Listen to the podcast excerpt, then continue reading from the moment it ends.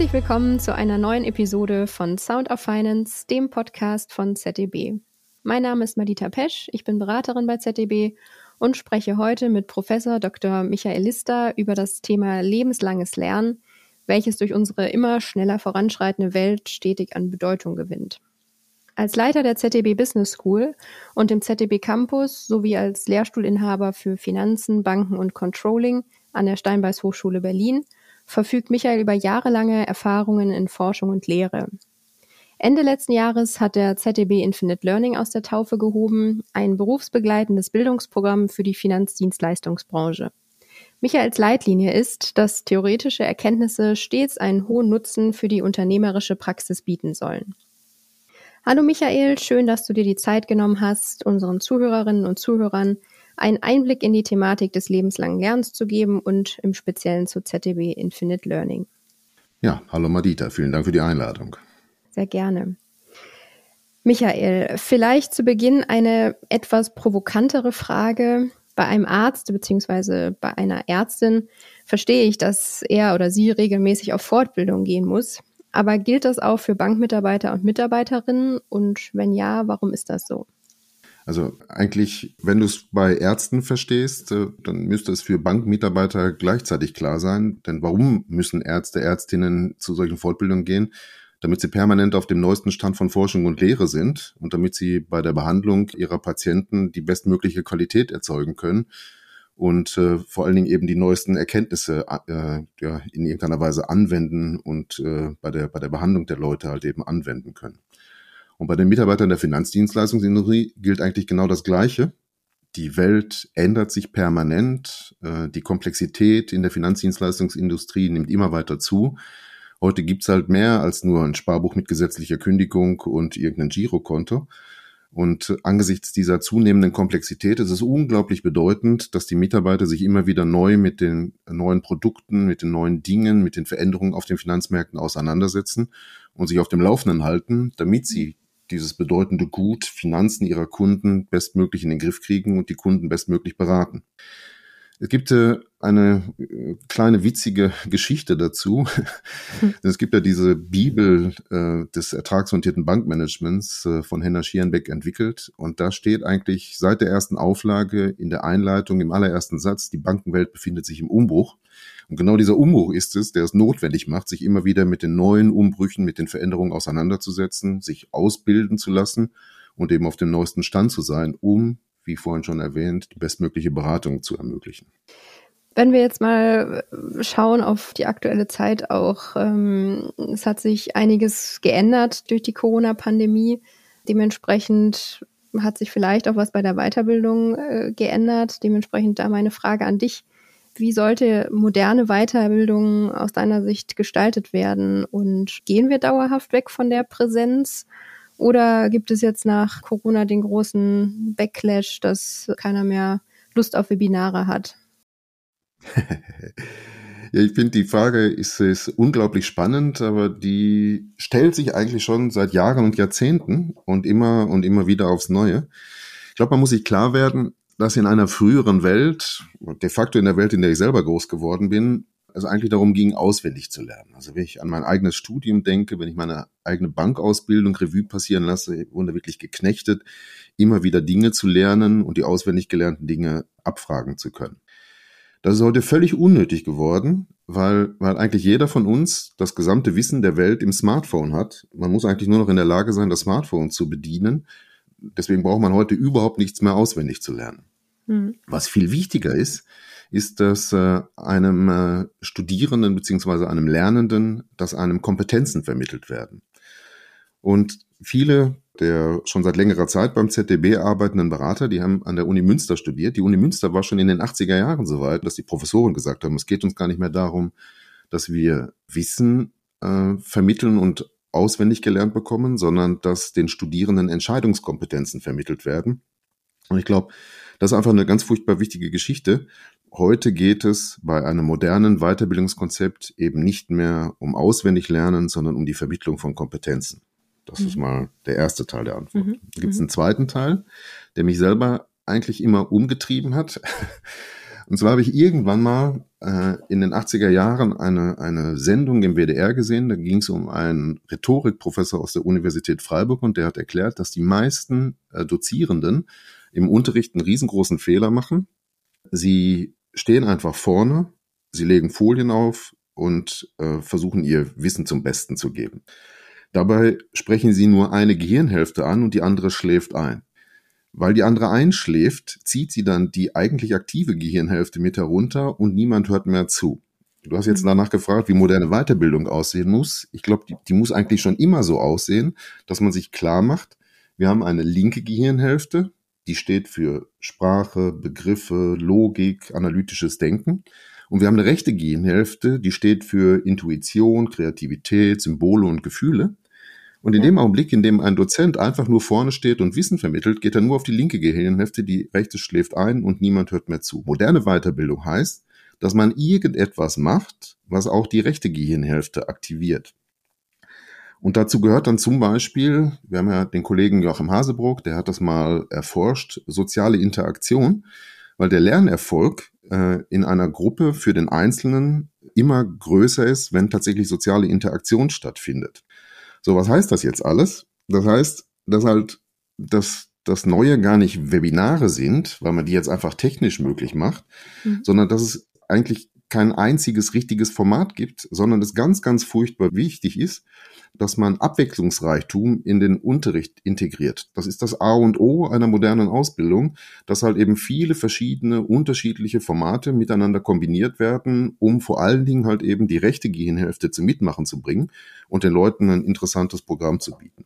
Ich darf das mit einer Anekdote beenden. Ich äh, habe mehrere Reisen nach China gemacht und da irgendwann mal in äh, einer Universität äh, im Unterricht eine längere Zeit zugehört. Das war total faszinierend, dass da die Lehrerin, die sich als Lehrerin auch bezeichnete, nicht als Professorin, äh, dass die einen Unterricht gemacht hat, in dem sie zum einen Folien ganz klassisch aufgelegt hat, aber mit großer Frequenz immer wieder Apps eingesetzt hat, die Studierenden also eher Smartphone rausnehmen mussten, um dann Fragen zu beantworten, an einem Quiz teilzunehmen und obendrauf auch noch gezwungen wurden, sich zu bewegen, weil tatsächlich auch Bewegung dazu führt, dass die rechte Gehirnhälfte aktiviert wird und also ich fand das extrem beeindruckend und es hat richtig Spaß gemacht, nicht nur dem, dem Ganzen beizuwohnen, sondern man hat gemerkt, wie die Studierenden auch Spaß hatten, hm. einen völlig neuen und nicht antiquierten Unterricht zu erleben. Und genau darum geht's. Also die Frage, wie moderne Weiterbildung gestaltet wird, die hat nicht eine Antwort, außer der, es muss abwechslungsreich sein. Ja, und auch interessant, was du meintest. Man, man geht weg von diesem Auswendiglernen und es geht hin zu, zur Kompetenzvermittlung. Wenn ich mich noch an mein Studium erinnere, da war noch sehr viel Auswendiglernen auf dem Programm. Was mich nochmal interessieren würde, nochmal etwas andere Perspektive auf das Thema. Wie kommt es überhaupt dazu, dass sich ZTB als Beratung dazu entschieden hat, stärker in den Weiterbildungsmarkt einzusteigen? Denn das ist ja nicht unbedingt dasselbe Geschäftsfeld. Ja, das stimmt, aber die Frage klingt so, als wäre dieser Einstieg in Weiterbildung jetzt was Neues. Tatsächlich müssten wir jetzt mal die Zeit zurückschrauben und uns angucken, was denn am Anfang des ZTBs passiert ist. Da gab es halt einen Gründer, Bernd Rolfes, der die zentrale Idee hatte und der seinen Doktorvater, Herrn Schierenbeck, Herrn Schierenbeck mitgezogen hat, sodass die beiden halt eben als die Urväter des äh, ZDBs betrachtet werden. Die Idee von Bernd Rolfes war, dass man aus äh, Forschung und Lehre versucht, Beratungsmandate zu akquirieren. Also das, was halt eben vorher im Rahmen der wissenschaftlichen Auseinandersetzung mit ertragsorientierten Bankmanagement passiert ist, in irgendwelche Beratungsmandate zu transformieren. Und äh, die, diese vermeintlich wissenschaftliche Basis war eigentlich immer so ein, so ein Kernelement des äh, Außenauftritts des ZDBs. Da kann man jetzt äh, bestimmt auch anders sehen und sagen, okay, so richtig äh, hat das nicht funktioniert, wissenschaftliche Beiträge zu Beratungsmandaten zu machen. Aber trotz alledem ist, glaube ich, in der Außenwahrnehmung des ZDBs diese wissenschaftliche Basis immer eine ganz, ganz wichtige Nummer. Und wenn ich jetzt mit äh, Vorständen von Banken und Sparkassen spreche, kommt das eigentlich auch immer wieder durch, dass wir halt eben eine Wissenschaftlichkeit haben durch diese Urväter Schiermbeck und Rolfes. Mhm.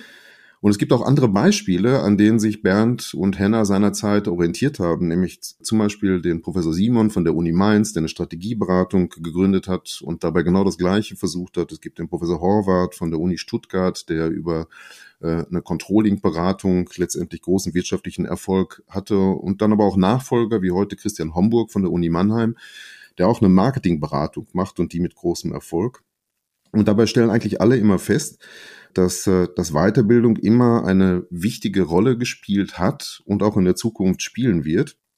Und äh, dass äh, wir an der Stelle als ZDB, glaube ich, zwei Sachen mit dieser Weiterbildung erreichen können. Das eine ist, dass ZDB in der Lage ist, ein Know-how zu vermitteln, das man in bestimmten Beratungsmandaten generiert hat ein Know-how, das es halt eben so teilweise in der Wissenschaft auch gar nicht gibt. Denn es gibt eigentlich so eine Umkehr. Ursprünglich war mal die Idee, okay, erst gibt es eine Dissertation und daraus wird dann Beratungsmandat. Heute ist es eigentlich umgekehrt, dass das ZDB am Puls der Zeit hockt, äh, Dinge entwickelt und diese Dinge, die dann entwickelt werden, diese Erfahrungskurve des ZDBs, die versuchen wir jetzt in die Weiterbildung zu packen und damit halt eben Kunden zu begeistern. Und die andere Idee ist natürlich eine rein geschäftsmodellorientierte Idee, nämlich, dass wir insbesondere dann, wenn wir junge Leute, die später Führungskräfte werden oder aktuelle Führungskräfte, die im Moment vielleicht noch ein bisschen höher steigen, ausbilden, wenn die für die Weiterbildung durch das ZDB begeistert werden können, dann haben wir hoffentlich solche Leute ausgebildet und ein bisschen mehr ans ZDB gebunden, die morgen darüber entscheiden, das ZDB als äh, Berater zu engagieren und eben Beratungsmandate zu kaufen. An, an wen richtet sich ZDB Infinite Learning denn primär? Was würdest du sagen, ist eure Hauptzielgruppe und ähm, vielleicht auch direkt dazu, was, was sind so die, die Hauptthemengebiete, die ihr anbietet? Ja, im, im Grunde ist es so, dass, dass der ZDB Infinite Learning äh, ausgerichtet ist auf alle Mitarbeiter der Finanzdienstleistungsindustrie und zwar auf jeder beliebigen Stufe. Das klingt jetzt nach einer, einer sehr breiten Streuung, äh, aber wenn man halt eben diese Idee verwirklichen will, dass man Leute packt, dass man sie für das Wissen und die Erfahrungskurve des ZDBs begeistern möchte, dann kann man das nicht machen, indem man ausschließlich unter alleine auf Vorstände geht, sondern dann muss man auch auf den unteren Ebenen beginnen. So, und äh, deswegen ist die äh, der eine Teil der Antwort, äh, also wir machen da keinen Unterschied. Wir nehmen nicht nur ein bestimmtes Segment äh, von, von Hierarchiestufen, das wir bearbeiten wollen, sondern tatsächlich äh, versuchen wir ein Angebot zu generieren, das auf jeder beliebigen Hierarchiestufe wirken kann. Und inhaltlich äh, geht es eigentlich darum, dass wir eben jene Inhalte zu vermitteln versuchen, für die das ZDB und seine Berater, also alle unsere Kolleginnen und Kollegen, glaubhaft als Experten steht und äh, dass wir eben für die Expertise des ZDBs bekannt sind, dass diese Themen, die das ZDB belegt, halt eben vom ZDB äh, besser vermittelt werden können als von anderen Leuten, dass wir also Skills vermitteln, die irgendwas mit dem Geschäftsmodell des ZDBs zu tun haben. So, jetzt müsstest du eigentlich fragen, welche Themen sind das? Äh, das ist halt eine unglaublich breite Palette, denn wenn wir uns jetzt mal angucken, welche Practice Groups es gibt, welche Vielfalt mittlerweile im ZDB äh, besteht, wie unterschiedlich die Beratungsmandate sind, äh, dann ist da ein riesengroßes Leistungsspektrum, aber äh, genau darum geht's. Das Leistungsspektrum zu nehmen, zu sagen, okay, da ist das ZDB mit einer besonderen Erfahrungskurve ausgestattet und lieber Kunde, wenn du eine Weiterbildung in den speziellen Segmenten des ZDBs haben willst, dann komm zu uns. Das ist das, was wir inhaltlich versuchen abzudecken. Wir werden uns nicht mit Dingen auseinandersetzen, von denen wir keine Ahnung haben und die irgendwelche anderen Leute viel, viel besser machen können. Was mir da noch in den Sinn kommt, ähm, ist es nicht eher so, dass das Finanzdienstleistungsmitarbeiter und Mitarbeiterinnen so Weiterbildungen nicht eher mit langweiligeren Themen behaftet sehen, ähm, so weiß ich nicht, Datenschutzgrundverordnung, äh, was jetzt nicht äh, vielleicht das Spannendste ist. Ähm, was würdest du sagen? Wie kann man sowas spannender gestalten, ja. beziehungsweise was ist euer ja. Ansatz?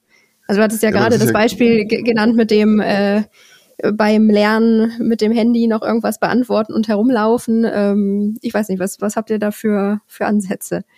Ja, aber das ist ja genau der Punkt. Wir kommen praktisch wieder zurück auf das, was wir vorhin schon diskutiert haben. Mhm. Es geht darum, äh, nicht alles jetzt in Webinaren zu machen, um Gottes Willen, sondern eben neue Formate zu kreieren. Und das ist auch die Idee von ZDB Infinite Learning. Wenn wir nochmal zurückgehen in die 90er Jahre, dann fanden da tatsächlich Präsenzveranstaltungen auf den Stiefsteppichen im Parkhotel Schloss Hohenfels, im Hotel Krautkämer, äh, im Kaiserhof oder sonst wo statt.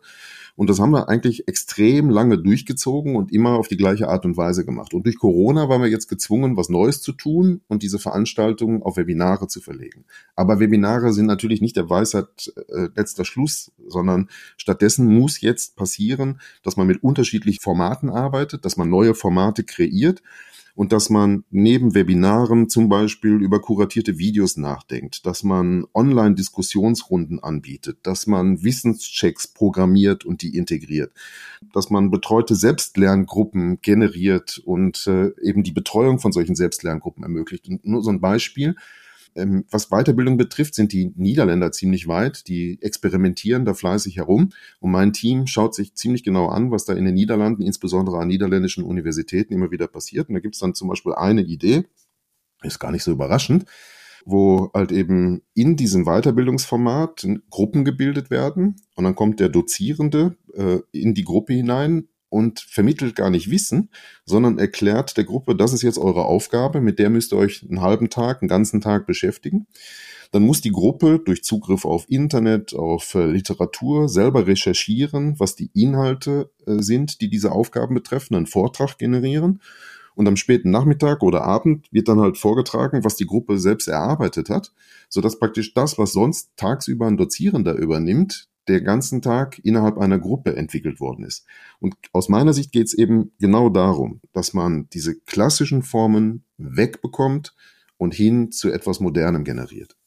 Ich habe in der letzten Zeit eben insbesondere durch Corona festgestellt, dass äh, die Mühe, Folienschlachten zu generieren und Inhalte zu vermitteln, gar nicht mehr honoriert wird, sondern dass die meisten Leute unheimlich große Lust darauf hatten, bestimmte Themen einfach zu diskutieren, so dass ich als Dozierender eigentlich einen ziemlich bequemen Job bekommen habe. Ich habe ein Thema in den Raum geworfen, habe zwei, drei Fragen gestellt, die als Impuls die Leute zum Diskutieren bewegten. Und danach habe ich mich 90 Minuten zurückgelegt und erstaunt beobachtet, wie die Leute mehr oder weniger vernünftige Dinge diskutiert haben und ich nur manchmal korrigierend eingreifen musste, wenn ich gemerkt habe, okay, jetzt erklären sie gerade Blödsinn. Und mhm. obwohl ich gar keine Folien präsentiert habe, waren die Leute hinterher maximal begeistert und haben gesagt, der Lernerfolg sei super gewesen, viel größer als in anderen Veranstaltungen. Ähm, Michael, du hast ja unglaublich viel Erfahrung als Dozent. Dementsprechend würde mich hier nochmal interessieren, wie würdest du grundsätzlich sagen, dass man jemandem etwas beibringt, beziehungsweise was macht einen guten Dozenten oder eine gute Dozentin aus? Ja, und da kommen wir praktisch wieder zurück ich, also ähm, eine zusammenfassende Antwort auf diese Frage wäre, äh, was einen guten Dozenten ausmacht, ist die Aktivierung der rechten Gehirnhälfte. eine mehr oder weniger wissenschaftliche Antwort. Aber ich glaube, wichtige, wichtige Dinge sind eine möglichst einfache Sprache, äh, eine größtmögliche Klarheit und Strukturiertheit und im besten Fall größtmögliche wissenschaftliche Präzision und ohne jetzt den beiden zu sehr schmeicheln zu wollen, das sind alles Dinge, für die äh, Bernd Rolfes und Henna Schierenbeck, glaube ich, ziemlich stehen. Also die haben in ihrer Auseinandersetzung mit Forschung und Lehre immer dafür gestanden, die Sprache möglichst einfach und verständlich zu halten, Klarheit und Strukturiertheit zu erzeugen. Und ich glaube, dass das auch einen großen Teil ihres Erfolges beinhaltet. Und vielleicht ja. noch eine letzte Sache dazu. Falls mal irgendjemand von unseren Zuhörern äh, ein, ein Interview gegeben hat, ein Interview fürs Radio oder fürs Fernsehen, also dann weiß er, dass äh, die, die Leute aus dem Radio und aus dem Fernsehen sagen, hey, sprich kurze Sätze und mach dir klar, dass nach einer bestimmten Sekundenzahl sowieso niemand mehr zuhört. Das mhm. setzt einen so dermaßen unter Druck, man kann sich das gar nicht vorstellen, weil mhm. man, und ich fasele mich ja selbst gerade um Kopf und Kragen, eigentlich immer denkt, okay, ich brauche mehr Zeit, ich muss mehr Inhalte vermitteln, damit man mich auch wirklich vollständig versteht. Zu begreifen, dass das kontraproduktiv ist und dass eine größere Einfachheit und Klarheit halt einfach ein viel wichtigeres Asset bei guten Dozieren ist. Das ist äh, eine ganz, ganz große Kunst. Michael, wenn man nach äh, unserem Podcast nun Interesse bekommen hat, Weiterbildungsangebote von ZDB Infinite Learning wahrzunehmen, was muss man dann tun, beziehungsweise welche Voraussetzungen muss man erfüllen? Ja, Also äh, Voraussetzungen erfüllen muss man praktisch keine, beziehungsweise eben solche, die von dem jeweiligen Seminarangebot äh, abhängen. Äh, was man tun muss, ist eigentlich ganz einfach. Man geht ins Internet. Äh, wir haben ein Kachelsystem aufgebaut, äh, ein, ein Kachelsystem, das relativ schlicht und einfach funktioniert. Die Leute, die Apple Music verwenden, die kennen das. Die Leute, die bei Taxi Kröger in Münster mal aufpassen, die sehen, dass die Taxi-App so ähnlich funktioniert. Äh, einfach auf äh, ztbinfinitelearning.com gehen und dann dieses Kachelsystem ausprobieren. Da kann man dann an verschiedenen Themen herumbasteln, drauf tippen und sich informieren, welche Veranstaltungen wir anbieten, auf welchem Niveau wir das anbieten und für wen diese Veranstaltungen gemacht sind. Da gibt's äh, halt, glaube ich, ganz einfache, schlichte Beschreibungen, die ziemlich gut erklären, was wir da, was wir da tun und was wir da lassen. Und ähm, ich persönlich glaube, dass, dass am Ende der Auseinandersetzung mit dem Kachelsystem immer noch Fragen offen sind. Dann sollte man halt die Kontaktadresse nutzen, äh, anrufen beziehungsweise Mail schreiben und typischerweise ein Gespräch mit meinem Team beziehungsweise mir führen, weil wir dann genau erklären können, welche dieser Veranstaltungen passen und welche nicht. Mhm. Das ist jetzt äh, vielleicht für die ZDB-Zuhörer weniger relevant als vielmehr für ZDB-Kunden. Wir haben zum Beispiel ein, ein ähm, Veranstaltungsreihe, die nennt sich Geschäftsleiterqualifikation. Da geht es darum, äh, dass wir äh, in drei verschiedenen Formaten eine Ausbildung anbieten, die einen ja, im Hinblick auf Geschäftsleiterqualifikation äh, weiter ausbildet. Ähm, wir haben ein Kachelsystem generiert, da steht das alles drin, aber die Leute, die in solche Veranstaltungen gehen, haben dann immer noch Fragen und eigentlich hat sich noch keiner zu dieser Geschäftsleiterqualifikation beziehungsweise einer dieser drei Varianten angemeldet, ohne vorher nochmal in einem äh, Teams-Meeting mit mir oder meinen Mitarbeitern darüber zu sprechen, was genau wir denn da anbieten und was der Unterschied ist. Also einfache Antwort auf deine Frage. Geht ins Internet, guckt euch das Kachelsystem an und meldet euch anschließend bei mir bzw. meinem Team, damit wir in einem persönlichen Gespräch nochmal das Bestmögliche rausholen können. Alles klar. Das klingt einfach und gut machbar. Michael, dann danke ich dir für deine Zeit und dass du uns heute mit in die Welt der modernen Weiterbildung und äh, von ZDW Infinite Learning genommen hast. Das war mir ein Vergnügen. Ja, bei Fragen und Kommentaren, die Kontaktdaten von äh, Michael und mir sind in der Episodenbeschreibung und natürlich auch der Link zu der ZDB Infinite Learning Website. Das heißt, da kann dann direkt das, das Kachelsystem einmal ausprobiert werden. Ähm, Schaut da gerne einmal vorbei. Feedback, Meinungen und Kommentare äh, hinterlasst uns äh, gerne über die sozialen Medien bei Twitter, LinkedIn, Facebook oder Instagram. Und ansonsten, wenn es euch gefallen hat, abonniert gerne den Podcast, lasst eine Bewertung da. Vielen Dank fürs Zuhören und bis zum nächsten Mal.